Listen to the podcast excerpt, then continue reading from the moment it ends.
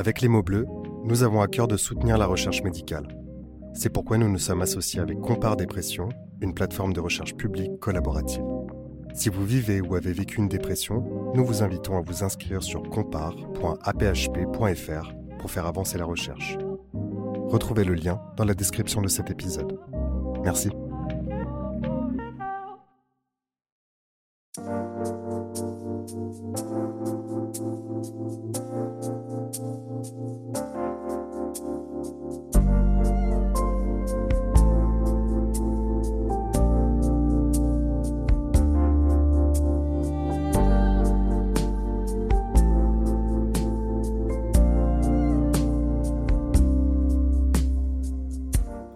Schizophréniques sont l'archétype des troubles psychiques stigmatisés. On en a tellement dénaturé le nom que les médias l'utilisent la plupart du temps pour désigner toute autre chose. Il touche environ 1% de la population, soit environ 600 000 personnes en France. Loin des clichés véhiculés dans les films d'horreur, les schizophrénies sont des troubles complexes qui peuvent revêtir de nombreuses apparences, allant des hallucinations et idées délirantes au retrait social et à la perte de plaisir, en passant par des difficultés cognitives. On est donc loin de l'image du schizophrène tueur en série. Je reçois aujourd'hui Lucille, une jeune femme souffrant de troubles schizophréniques, qui, en tant que médiatrice de santé père, accompagne d'autres personnes après leur diagnostic. Elle s'engage également pour l'inclusion des personnes avec un trouble psychique, notamment avec son association La Maison Perchée. Vous écoutez Les mots bleus, un podcast de Place des Sciences. Bonne écoute.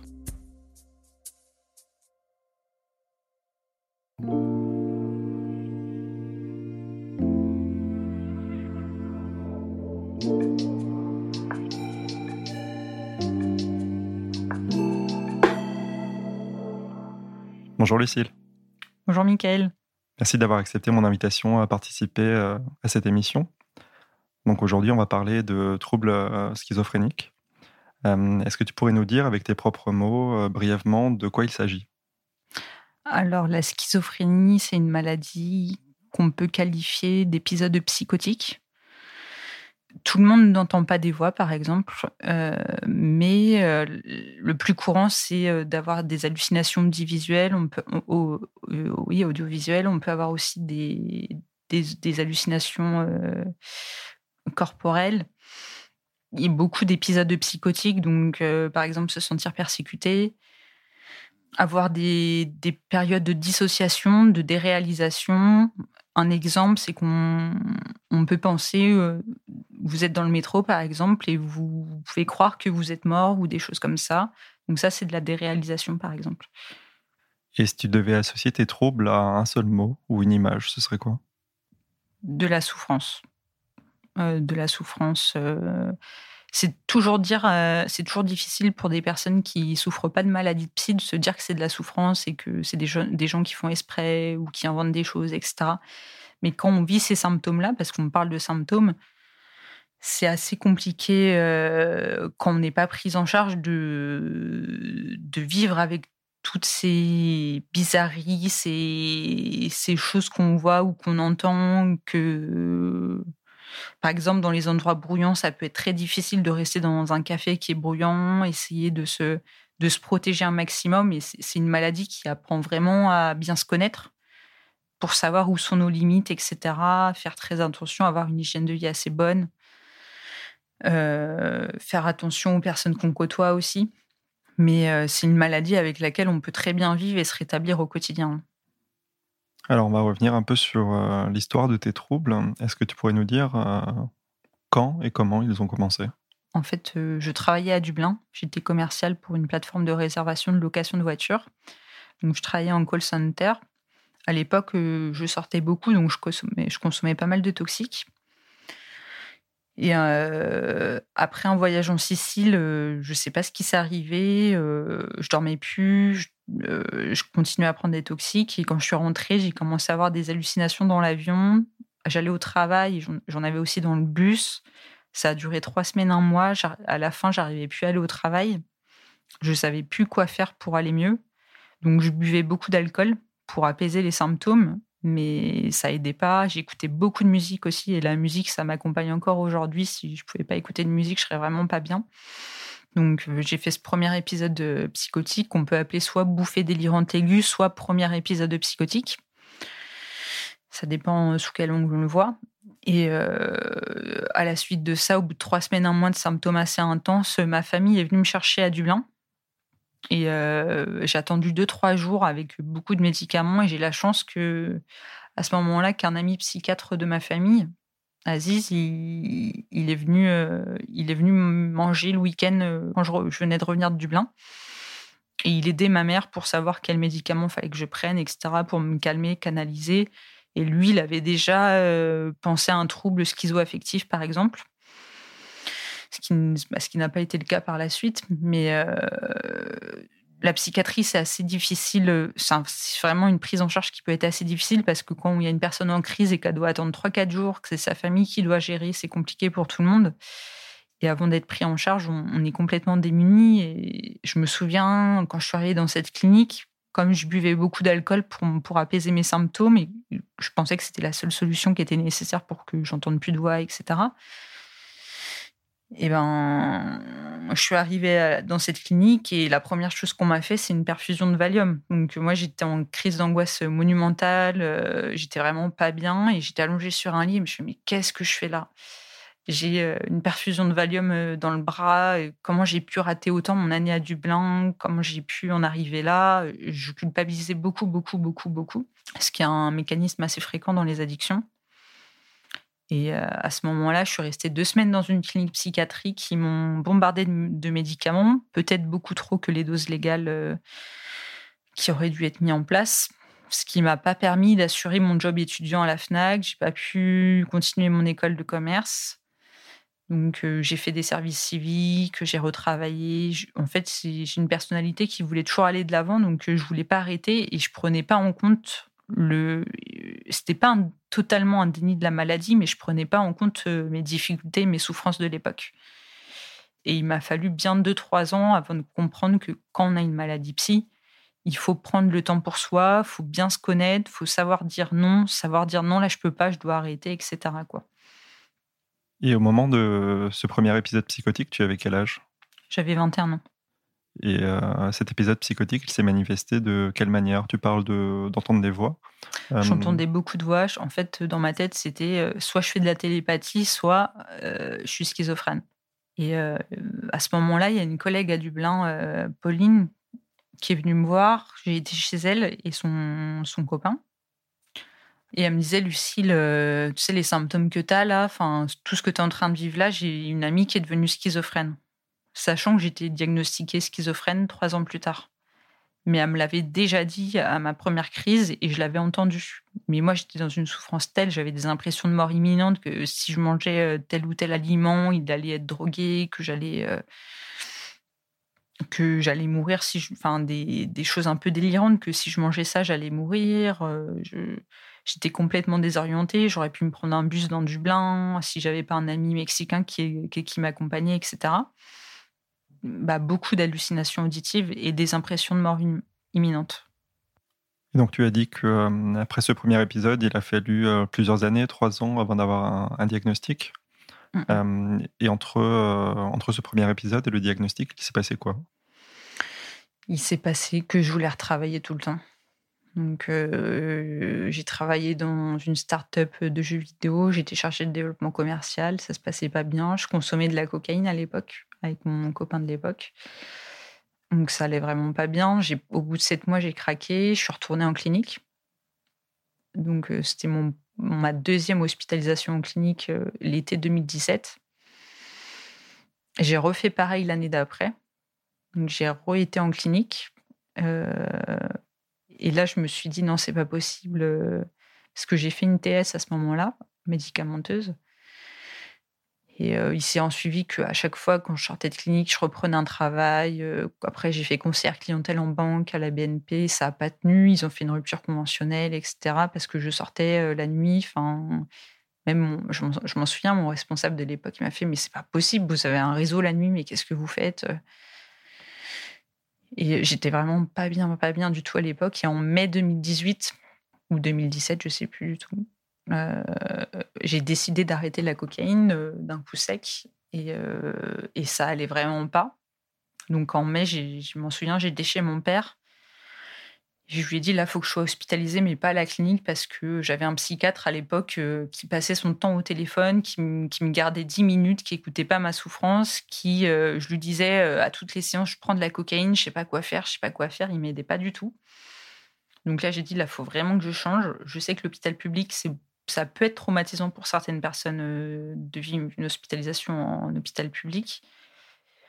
Mais dans ma tête, je me disais, je vais être mieux prise en charge. Et ça a été le cas. J'avais beaucoup, beaucoup de médicaments, mais il y a une équipe euh, ELSA, c'est des équipes mobiles euh, qui viennent en psychiatrie pour euh, parler de problèmes d'addiction. Et du coup, cette équipe m'a m'a proposé de faire un dossier pour aller dans un XAPA résidentiel qui s'appelle Kéros. Donc j'ai passé mon été à Kéros. Mon été 2018, c'était l'été de la Coupe du Monde. Donc j'étais à Kiros et j'ai vu un médecin. Je lui ai dit que je voulais arrêter les médicaments. Il m'a suivi, etc. Il, me parlait que c'était peut-être un stress post-traumatique et que c'était pas forcément de la schizophrénie et qu'on ne savait pas trop. Donc on a décidé d'arrêter le traitement et j'ai refait une bouffée délirante. Donc re-hospitalisation sous contrainte cette fois-ci à l'hôpital public. Je suis passée deux fois euh, devant le tribunal. Et euh, quand, on est en, quand on est en hospitalisation sous contrainte, on passe euh, devant le tribunal moi, c'était au tribunal d'Evry. Après, j'ai réussi à prendre conscience des choses. L'interne en psychiatrie qui me suivait euh, m'a fait une annonce de diagnostic auquel je m'attendais, donc de schizophrénie. Une, infirmière, Sonia, qui m'a beaucoup accompagnée, avec, qui j'ai repris contact il n'y a pas très longtemps. Et là, ça a mis des mots MOTS sur des mots MAUX.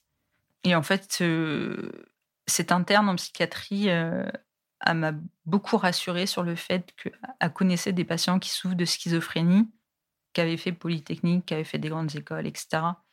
Et moi, c'était mon grand regret d'avoir arrêté les études à un bac plus 2.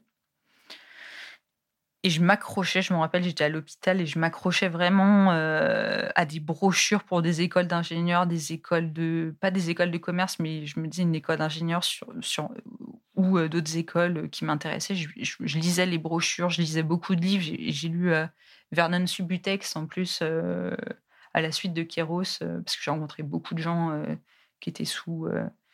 sous, sous, sous, pas sous Subutex, sous méthadone, etc. Donc j'ai lu euh, Vernon Subutex, euh, la trilogie à l'hôpital. Je lisais beaucoup. on écrivait beaucoup avec d'autres patients aussi, parce qu'il y a une grande humanité entre les patients en psychiatrie euh, qui peut se créer. Et, et à ce moment-là, je sais qu'il peut se passer des choses belles après, même si je suis malade, ça va être dur, mais je sais que je pourrais avancer. Peut-être ça mettra plus de temps que pour quelqu'un d'autre, mais je pourrais avancer. Et, et cette psychiatre m'a aidé là-dessus, mon infirmière aussi. À Kéros ou que ce soit à l'hôpital, on m'a souvent parlé du fait que j'avais des ressources et je pense que tout le monde a en lui des ressources, quelles qu'elles soient. Et que ça, c'est ça qui nous permet d'avancer et de dépasser euh, ces maladies-là et de se rétablir après, quelques années après. Donc à ce moment-là, euh, là, à force de foncer la tête baissée, à vouloir retravailler à chaque fois que je sors de clinique, je me suis dit, je prends une pause. Euh, j'avais le chômage à l'époque. Et donc, j'ai fait une pause d'un an à peu près. Et à ce moment-là, euh, ça allait beaucoup mieux quand même, parce que j'ai rencontré un nouveau psychiatre en libéral euh, en banlieue ou dans le 91 où j'habite. Et lui, il m'a changé mon traitement. Je suis tombée sur le traitement qui m'a convenu le mieux. Après trois essais de traitement, je trouvais sur, euh, en sent une dose de cheval, donc une dose qui permet de faire des choses. Et à ce moment-là, j'ai rencontré Maxime à la, Fondation d'Orange pour une conférence sur le psychodon. Il était derrière moi et je lui ai demandé, euh, il avait l'association Bipolaire et Fier et Fier. Et je lui ai demandé, mais tu veux pas faire pareil pour les personnes qui souffrent de schizophrénie, etc. Et puis, euh, le lendemain, il me recontacte. Il fait oui, il m'avait fait un plan, on fait ça, on lance la page Facebook, on fait de la déstigmatisation, on parle à des personnes, on rencontre d'autres associations, etc. Et ça a commencé comme ça euh, début 2019. Donc euh, c'est un projet qu'on a depuis trois ans, sachant que la Maison Bercher, elle a un an. Parce qu'après, on a rencontré plein d'autres personnes sur notre route et on a décidé d'allier les deux et d'aider les personnes qui souffrent de bipolarité et de schizophrénie. Et euh, la Maison Perchée, c'est des groupes de parole qui s'appellent les perchoirs, animés toujours par des personnes concernées L'ENI, pareil, c'est des calls d'urgence avec des personnes concernées. Et on a des ateliers comme du yoga, de la sophro, de la nutrition, etc. Tout en visio pour l'instant, puisqu'on n'a pas de financement encore pour de lieux publics, mais on, cherche beaucoup actuellement. On a lancé une campagne de crowdfunding actuellement pour pouvoir euh, financer un lieu, pour pouvoir financer un lieu à Paris. Et euh, on a déjà des propositions euh, dans d'autres villes en France pour qu'il y ait des maisons perchées dans d'autres villes. Je ne sais pas en combien d'années on pourra essayer de faire développer le projet, etc. Pour l'instant, on est une petite équipe, on est 15 euh, bénévoles concernés et non concernés, mais c'est mixte. Quoi. Donc, ça qui est intéressant, il y a des très beaux échanges entre concernés et non concernés, mais toutes les personnes qui sont non concernées par la maladie psy sont très, très, très intéressées par ce domaine. On a une équipe formidable et je pense qu'on va bien avancer. C'est beaucoup de travail, mais, euh, mais c'est un projet qui est un peu mon bébé et que j'ai envie de, développer au maximum. Et je me dis, dans les prochaines années, euh, en même temps que mon travail de médiatiste santé-père à Sainte-Anne, je veux continuer à développer le projet et à faire qu'on puisse aider des jeunes. Parce que la Maison Perchée, c'est pour les jeunes qui sont en souffrance psychique. Aider des jeunes à reprendre leur projet de vie, à les valoriser, à leur dire que c'est possible de retravailler, d'avoir une vie de famille, avoir un amoureux, une amoureuse, etc. D'avoir des relations amoureuses, d'avoir des relations amicales. Et on travaille beaucoup, par exemple, sur euh, l'annonce diagnostique, sur euh, comment on parlait à ses proches, etc. Parce que quand il y a une annonce de diagnostic, il y a beaucoup d'autostigmatisation, en fait. Il y a beaucoup, beaucoup d'autostigmatisation de la part des personnes concernées parce que euh, la pop culture véhicule encore des, schémas sur des maladies comme la schizophrénie assez, assez énormes, comme si c'était un dédoublement de la personnalité, etc. Alors que c'est ou que les schizophrènes sont dangereux, alors que c'est une infinité de schizophrènes statistiquement. Il y a moins de schizophrènes qui passent à l'acte que des personnes sans, sans maladie psy, quoi. Mais ça, fait, ça peut faire encore les gros titres. Et euh, c'est pour ça qu'on essaye aussi de faire de la sensibilisation et de la déstigmatisation, de la sensibilisation auprès des universités pour que les jeunes en souffrance psychique puissent avoir un accompagnement dans les écoles. Donc, on fait vraiment de la sensibilisation euh, là-dessus aussi. Dans les entreprises aussi. On va développer une offre entreprise euh, pour justement parler, parler de, des problèmes psychiques en entreprise. Et il y a vraiment beaucoup, beaucoup, beaucoup de choses à faire en psychiatrie que, par exemple, l'hôpital public ne peut pas faire encore aujourd'hui, peut-être par manque de moyens, manque de, oui, manque de moyens, manque de financement, et qu'il y a vraiment encore beaucoup, beaucoup de choses à faire et qu'on n'est pas assez, que, et que c'est compliqué. Mais c'est vraiment un but de la Maison Perchée d'aider ça. Et on n'a pas l'ambition de changer la psychiatrie, mais au moins on voudrait améliorer les choses.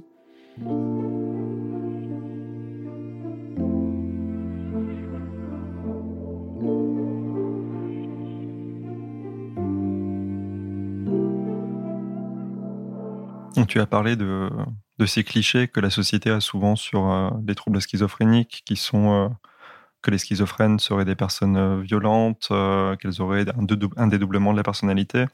et finalement, toi qui vis ces troubles au quotidien, est-ce que tu pourrais nous parler justement des, véritables manifestations de, ces troubles?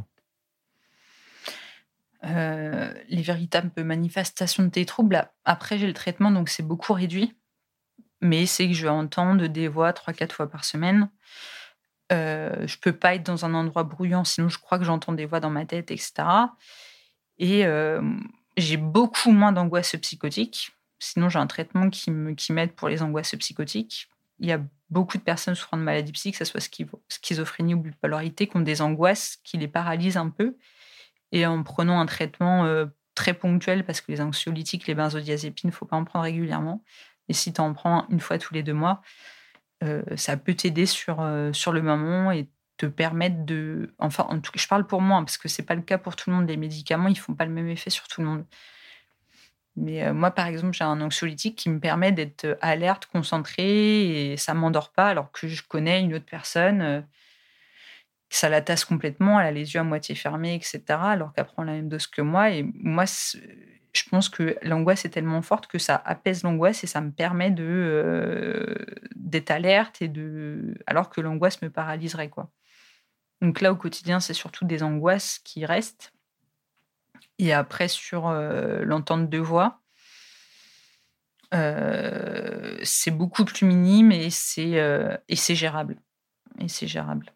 Mais du coup ces ententes de voix si elles sont pas positives peuvent entraîner des vraiment des, des problèmes de confiance en soi et peut provoquer des problèmes dans les relations sociales aussi.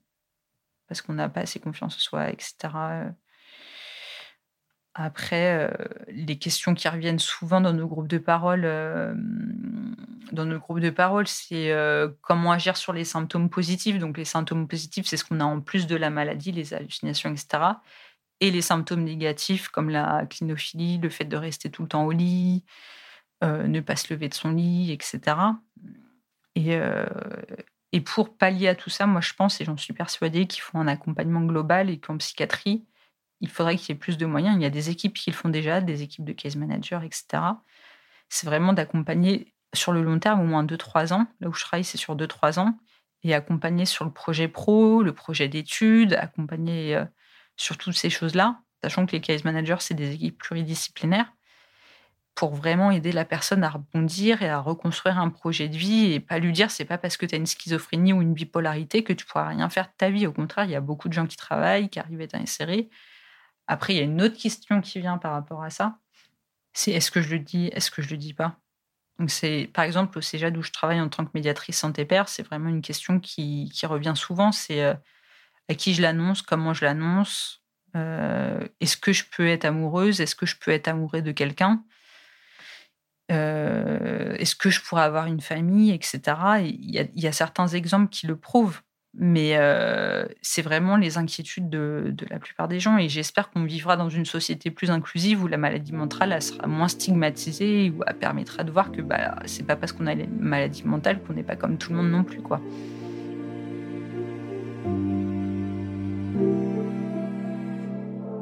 La psychiatrie, c'est un peu un combat pour moi depuis que je suis enfant, en fait à l'époque, moi, je, me renseignais beaucoup sur les maladies psychiques puisque mon père est bipolaire et qu'il a eu des traitements très très lourds, mais il a toujours travaillé, mais il a eu des traitements très très lourds, ce qui fait qu'il avait du mal. Mes parents sont divorcés, mais il, nous voyait un week-end sur deux, il avait du mal à nous, euh, à s'occuper de nous en fait. Donc on était chez nos grands-parents, etc.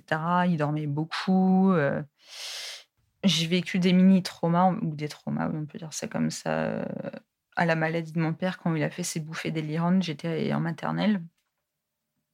Ma mère a tout fait pour me protéger. J'étais une enfant très anxieuse. Euh, j'ai fait un peu de dépression à 8 ans aussi, en cours, mais ça se voyait pas trop. Ma mère travaillait beaucoup, donc on se levait très tôt, etc. Et je, je faisais de grosses crises d'angoisse au collège aussi. Il y a eu ces signes-là. Après, au lycée, enfin, pour moi, c'était une période merveilleuse, donc j'ai pas.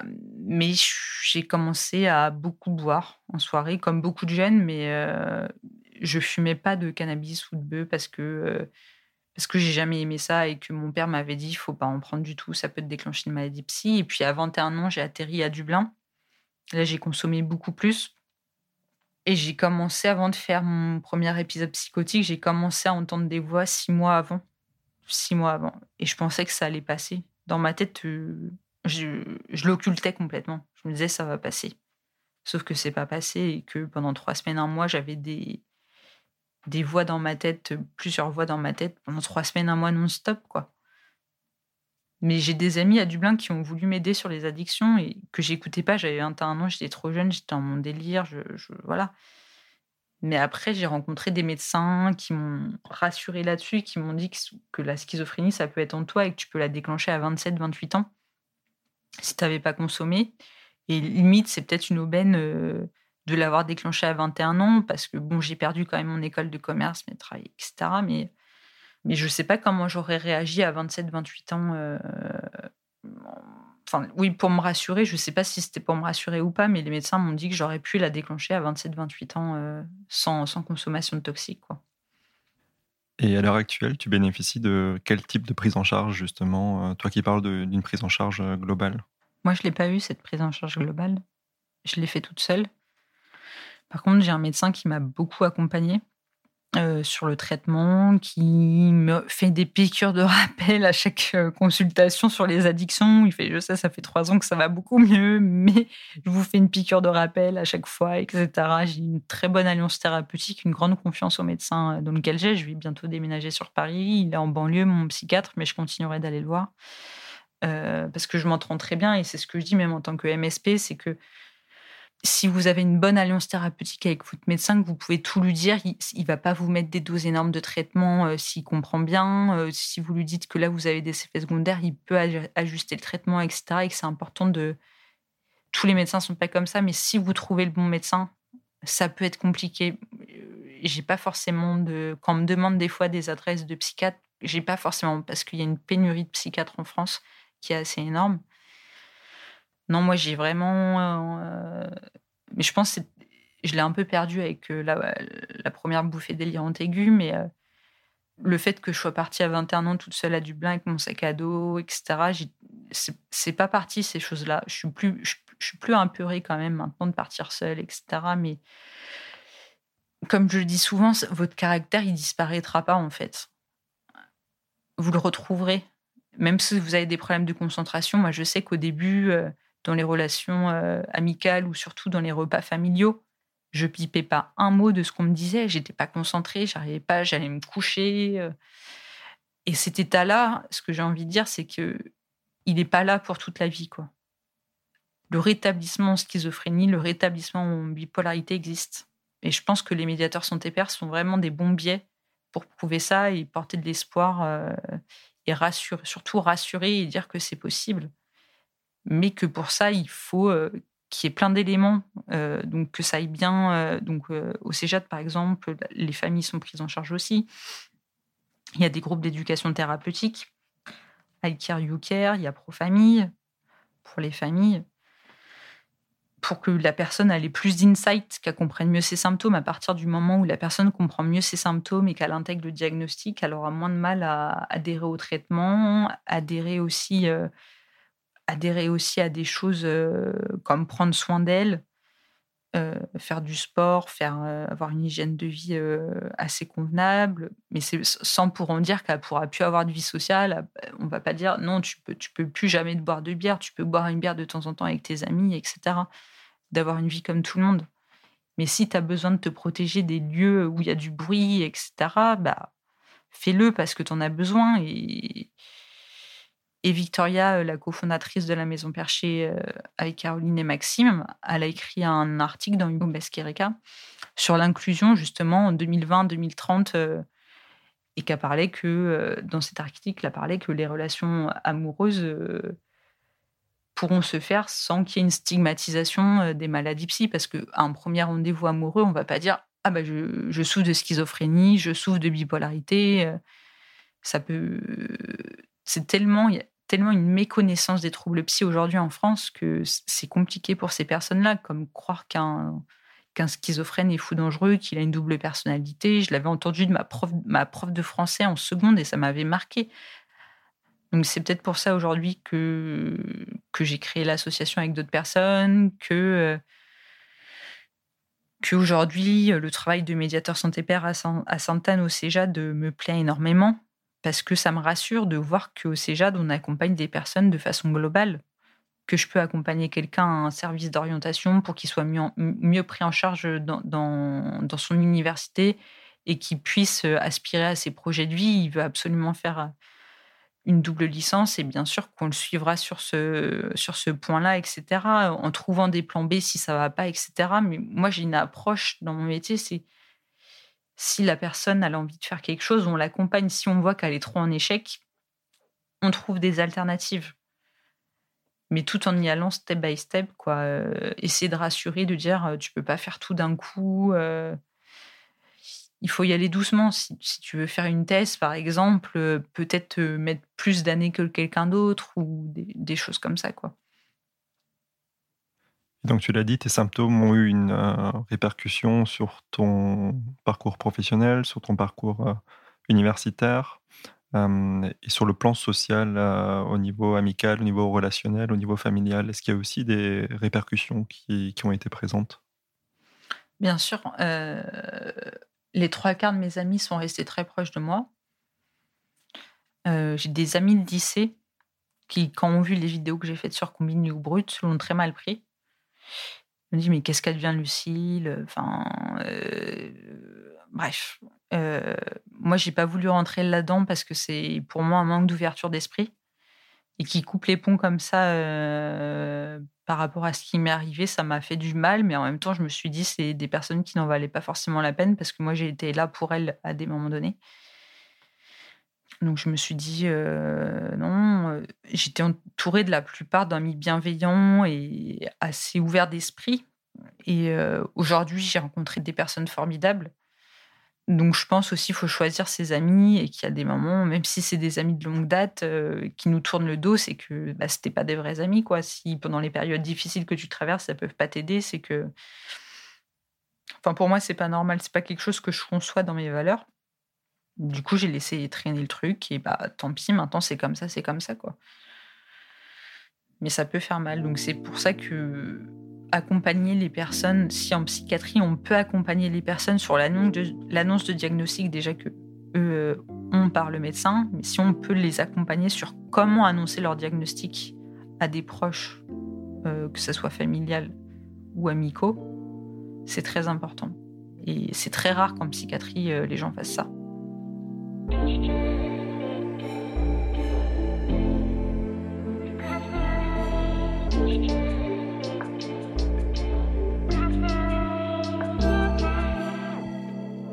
Donc, comme tu l'as mentionné, euh, aujourd'hui, tu es médiatrice de Santé Père et tu accompagnes donc euh, au quotidien des euh, personnes qui souffrent de troubles schizophréniques après l'annonce d'un diagnostic. Et donc là, la question est tout à fait adaptée, je pense, à ton cas. C'est eh bien, quels conseils est-ce que tu peux donner euh, à ces personnes finalement? Pas mal de conseils, surtout les rassurer. Euh, leur dire qu'une maladie psy, c'est un peu comme on a une jambe cassée, qu'on a un plâtre pendant six mois et qu'après on l'enlève, on peut remarcher normalement. Et une maladie psy, dans notre tête, on se dit bah non, je vais être guéri dans trois semaines, euh, rétabli dans trois semaines, c'est bon, je suis sorti de l'hôpital, ça va mieux, j'ai plus rien. Sauf que c'est comme si on avait un plâtre euh, qu'on avait un plâtre euh, au cerveau. Mais euh, il faut prendre en compte que il y a un moment de convalescence après les crises et qu'il faut vraiment y aller step by step, reconstruire un projet de façon à se ménager, trouver des, des solutions, apprendre à très bien se connaître. Les gros conseils, c'est tu seras l'expert de ta maladie, donc c'est toi qui te connaîtras le mieux et tu sauras quel travail tu peux faire, quelles études tu peux faire, où tu pourras aller sans forcément viser trop haut ou, sans, ou aussi des fois en visant trop bas. Donc, trouver l'entre-deux. Et euh, moi, j'ai envie de leur dire, si euh, vous avez tel ou tel projet, j'ai envie de vous accompagner là-dessus. Tout en leur disant, peut-être, si c'est trop ambitieux, de leur dire, peut-être là, essayer de trouver un plan B parce que, euh, parce que ça peut être compliqué. ça fait pas trop longtemps que vous avez été diagnostiqué, que vous avez eu le début des troubles, etc. Mais vraiment, mon rôle je pense le rôle de, MST, de MSP, il porte beaucoup d'espoir parce que c'est une personne qui est rétablie en face de lui, euh, qui peut avoir des moments de pas bien comme tout le monde, mais qui sait s'arrêter au moment où ça va pas bien. Et c'est ce que je leur dis, tout le temps, c'est tu es le, le ton meilleur conseiller. Tu, sais à quel moment tu peux t'arrêter, à quel moment euh, là tu peux y aller et beaucoup d'entretiens individuels. Donc, euh, parler de tout et de rien, des fois parler de tout et de rien, mais juste euh, si la personne, par exemple, avait pu prendre de traitement, l'accompagner sur un plan de crise, que moi j'appellerais plutôt plan de prévention, euh, pour, prévenir, pour prévenir une future hospitalisation, être, faire de la prévention, enfin, faire de la sensibilisation dans les lycées, dans les universités, au travail. Déjà que les personnes apprennent à vivre avec leur maladie psy. Il y a les groupes d'éducation thérapeutique du patient qui aident beaucoup pour ça. Euh, il peut y avoir de la remédiation cognitive aussi. Mais pas laisser, pas laisser les patients seuls à la sortie d'une hospitalisation. Ça, c'est juste pas possible. C'est juste pas possible. Parce que après l'hospitalisation, je me souviens, pour mon cas personnel, j'étais en crise d'angoisse, j'avais une dose maximale de médicaments, jusqu'à ce que je trouve le médecin qui me change mon traitement. Mais même en sortant de l'hôpital, c'est pour certaines personnes, ça peut être un choc. Donc, laisser les personnes sortir d'hôpital psychiatrique sans suivi, c'est juste inadmissible pour moi, quoi. Et je pense que le MSP, les infirmiers, les case managers sont nécessaires en psychiatrie en France pour pouvoir aider justement à la suite de tout ce qui s'ensuit de l'annonce diagnostique, des symptômes, euh, etc. Quoi. Et justement, euh, à ce propos, on avait reçu dans un précédent épisode euh, Baptiste, qui était patient expert en addictologie, qui nous mhm. avait parlé un peu de, de ce qu'il faisait au quotidien et comment il en était arrivé là. Et toi, de ton côté, comment est-ce que s'est passée ta, finalement ta, ta, formation pour devenir médiatrice de santé père et à quoi ressemblent finalement tes journées? Quelles sont tes, tes tâches concrètement? Bah, Alors, déjà, comment je suis arrivée à faire la licence MSP J'ai repris mes études en 2019. J'ai fait une licence intervention sociale au CNAM, insertion et réinsertion sociale et professionnelle dans laquelle j'ai fait un stage de quatre mois en association, euh, une association qui s'appelle Carton Plein pour l'inclusion euh, sociale et professionnelle des personnes vivant à la rue. Et après, euh, il y avait l'association, donc je suis arrivée dans l'association à faire un peu de père et etc., bénévole. Et après, j'ai vu qu'il y, avait une, une offre d'emploi pour, pour le CEJA à Sainte-Anne pour pouvoir pouvoir être médiateur santé et père et qu'il fallait faire cette formation. Donc, je venais de valider une licence. Je m'étais dit, est-ce que je vais refaire une licence l'année prochaine? Et en fait, ce métier, il, correspond parfaitement à ce que j'avais envie de faire. Donc, euh, donc j'ai fait ce métier. Je le fais depuis janvier. Mes journées types, c'est de faire des entretiens avec des patients, participer au groupe d'éducation thérapeutique du patient, faire le groupe sport, faire des entretiens individuels, téléphoniques, suivi pro, CV, lettre de motivation, aider à la réflexion du suivi pro, tout en prenant en compte les fragilités des personnes. C'est surtout ça le travail de médiateur santé-père que, moi je fais au CEJAD en tout cas. Et euh, pourquoi pas aussi animer un groupe euh, sur un projet de rétablissement, euh, un, petit groupe de VRAP par exemple, et au-delà de, des personnes qui sont directement concernées, se pose souvent la question de l'entourage, de la famille, justement, soit lorsqu'un premier épisode psychotique se déclare ou lorsqu'un diagnostic est annoncé. comment est-ce qu'on peut accompagner finalement les, proches de la personne concernée? Ce qui est très intéressant, il y a une, une grosse différence entre les jeunes que j'accompagne et les, familles. C'est que les familles et les, parents des, patients vont poser énormément, énormément de questions sur mon expérience, sur mes savoirs expérientiels, sur le rétablissement, sur quels sont les médicaments à prendre. Alors que moi, je suis pas médecin, je leur dis, j'ai pris ce médicament-là, j'ai eu des hautes doses, vous savez, là où vous êtes, le psychiatre, il va jamais mettre des doses monumentales, etc. Et les proches, ils posent beaucoup, beaucoup de questions. Et récemment, j'ai eu un cas où ça a beaucoup rassuré le papa et ça a permis une prise en charge beaucoup plus apaisée. Quoi. Et les jeunes vont moins spontanément poser des questions, mais ce sera plus sur un accompagnement justement global, expliquer beaucoup de choses, etc. Et avec les proches, il y a vraiment une proximité qui est plus individuelle. C'est euh, que eux, ils ont vraiment beaucoup de questions et et des fois, c'est eux qui suggèrent euh, à leurs enfants, euh, mais tu peux contacter Lucille, etc. Euh, parce qu'ils vont pas forcément oser ou ils vont pas savoir quoi dire. Les, parents, ça les rassure beaucoup qu'une médiatrice santé-père soit dans l'unité, en tout cas. J'ai fait plusieurs entretiens avec euh, une psychologue et en binôme avec une psychologue, euh, avec une maman par exemple, euh, ou intervenir aussi avec une psychiatre en entretien. Et c'est assez intéressant. c'est assez intéressant. Peut-être que prochainement, je participe à, si vous connaissez Profamille,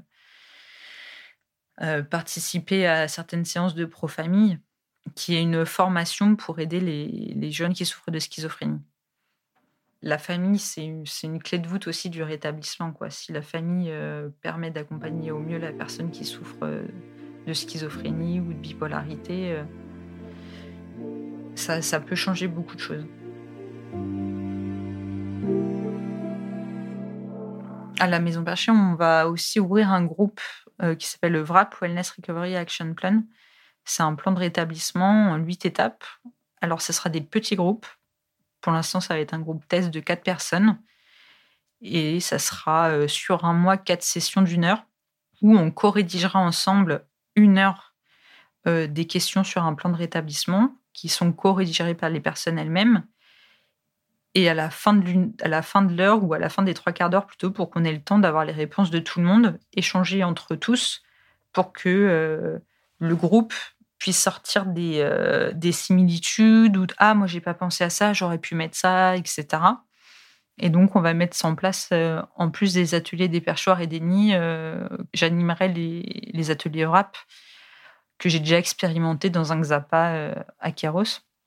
Et du coup, on va mettre ça en place en juillet et on aimerait bien pérenniser les choses, recruter plus d'animateurs, etc. Parce que la Maison Perchée, c'est vraiment une communauté. Donc, c'est les gens qui participent à nos nids, à nos perchoirs. Quand ils se sentent prêts à vouloir eux-mêmes être animateurs, ils ont une formation en co-animant d'abord avec moi ou une autre personne euh, pendant deux ou trois sessions. Et après, ils deviennent autonomes pour animer des groupes de parole, euh, puisque c'est toujours une personne concernée qui anime euh, les groupes de parole ou les nids les nids, les appels d'urgence.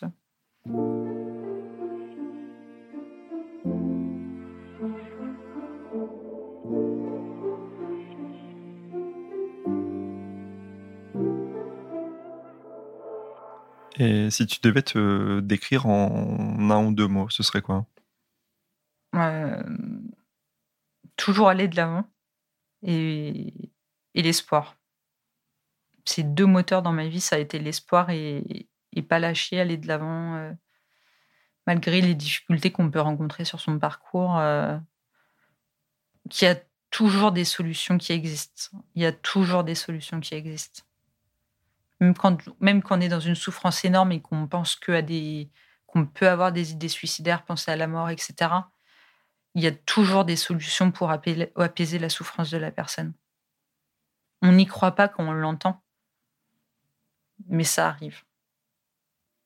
Et c'est bien que tu parles justement euh, d'espoir et d'aller de l'avant, puisque ma prochaine question euh, concerne tes projets pour les mois et les années à venir. Euh, est-ce que tu, peux nous parler un peu de comment tu envisages l'avenir? Alors, je l'envisage, les dix prochaines années, je les envisage avec la Maison Perchée, avec le travail à Sainte-Anne, auquel je pourrais intervenir. Mes missions vont évoluer donc, je pourrais intervenir à Profamille, par exemple, ce qui n'est pas encore fait. Je pourrais aussi euh, faire de la sensibilisation dans les lycées, ce qu'on fait déjà à la Maison Perchée euh, pour les universités. Et aussi, pourquoi pas, faire de la recherche.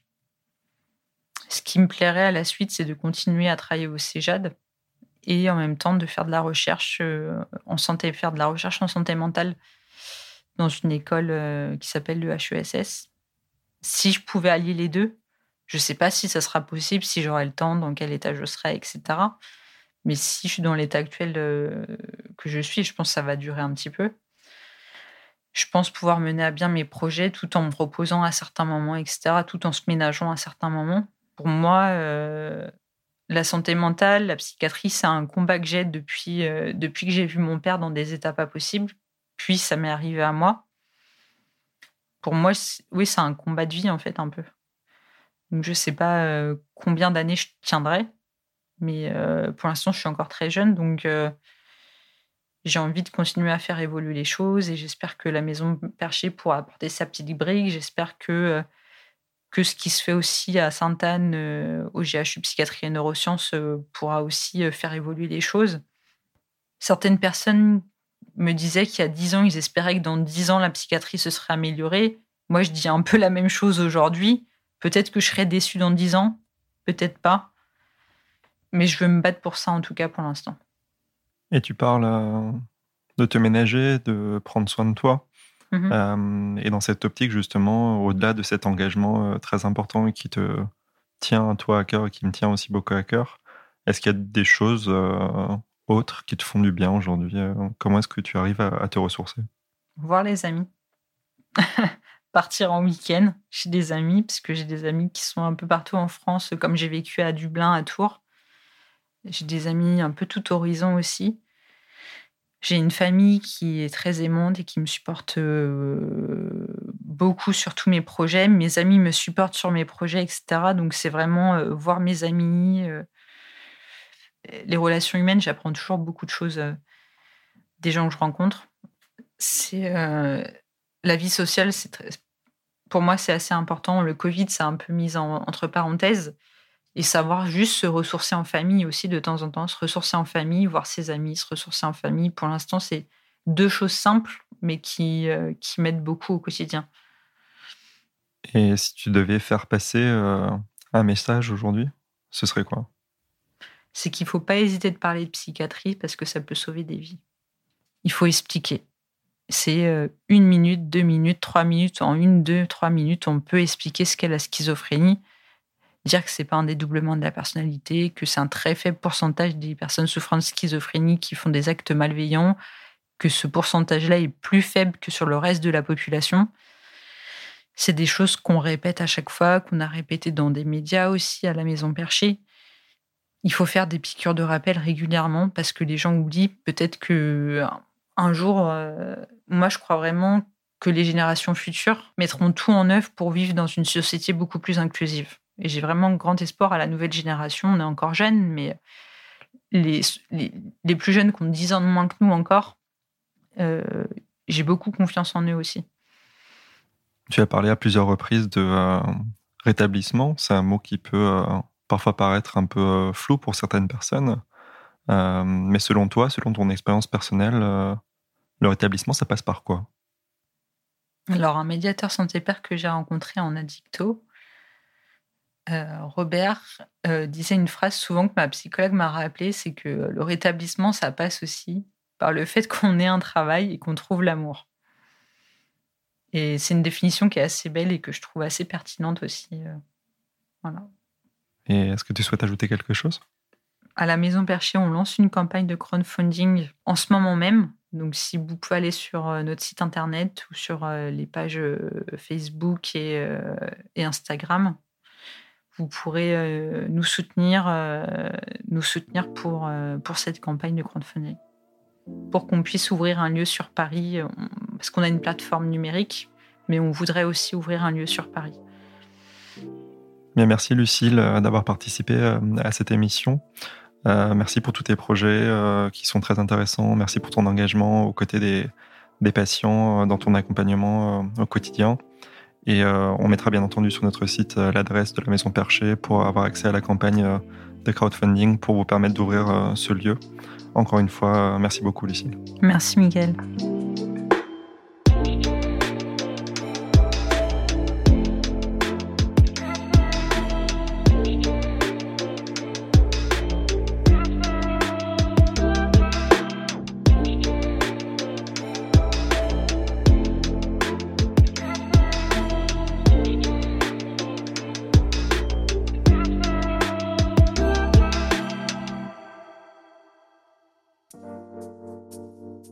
D'écouter Les mots bleus, un podcast de Place des Sciences.